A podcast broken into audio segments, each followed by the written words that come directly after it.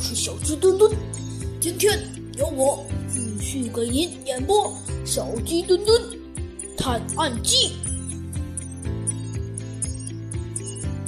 哼，捡喷泉的大哥，罪犯就是你！嗯，你你你你你你，小飞机，你你你你有什么理由怀疑我？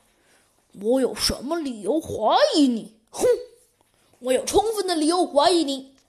第一。你看这些水印，这些水印是通向远方的，所以就可以代表罪犯就是你。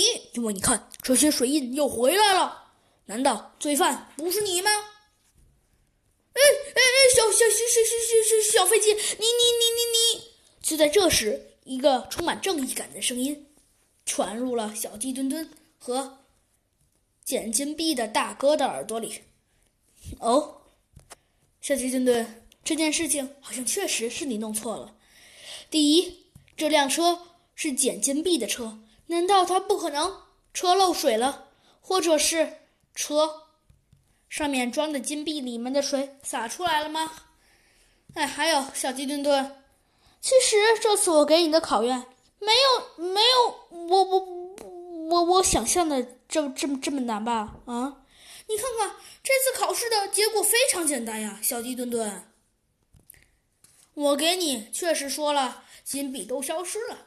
可是你想一想，金币为什么会消失呢？为什么呀，猴子警长？当然是捡金币的大哥都给捡走了。什么？你你居然蒙我，猴子警长！我才没有蒙你呢，小鸡墩墩。你看，难道确实？这位捡水的大哥，他平时都是晚上八点才去捡的，但是今天难道就不可以上午八点去捡了吗？呃，这还有啊，小鸡墩墩。哎，猴子长，你别说了，行了，行了啊，就我错了。那那我能正式成为一名警察了吗？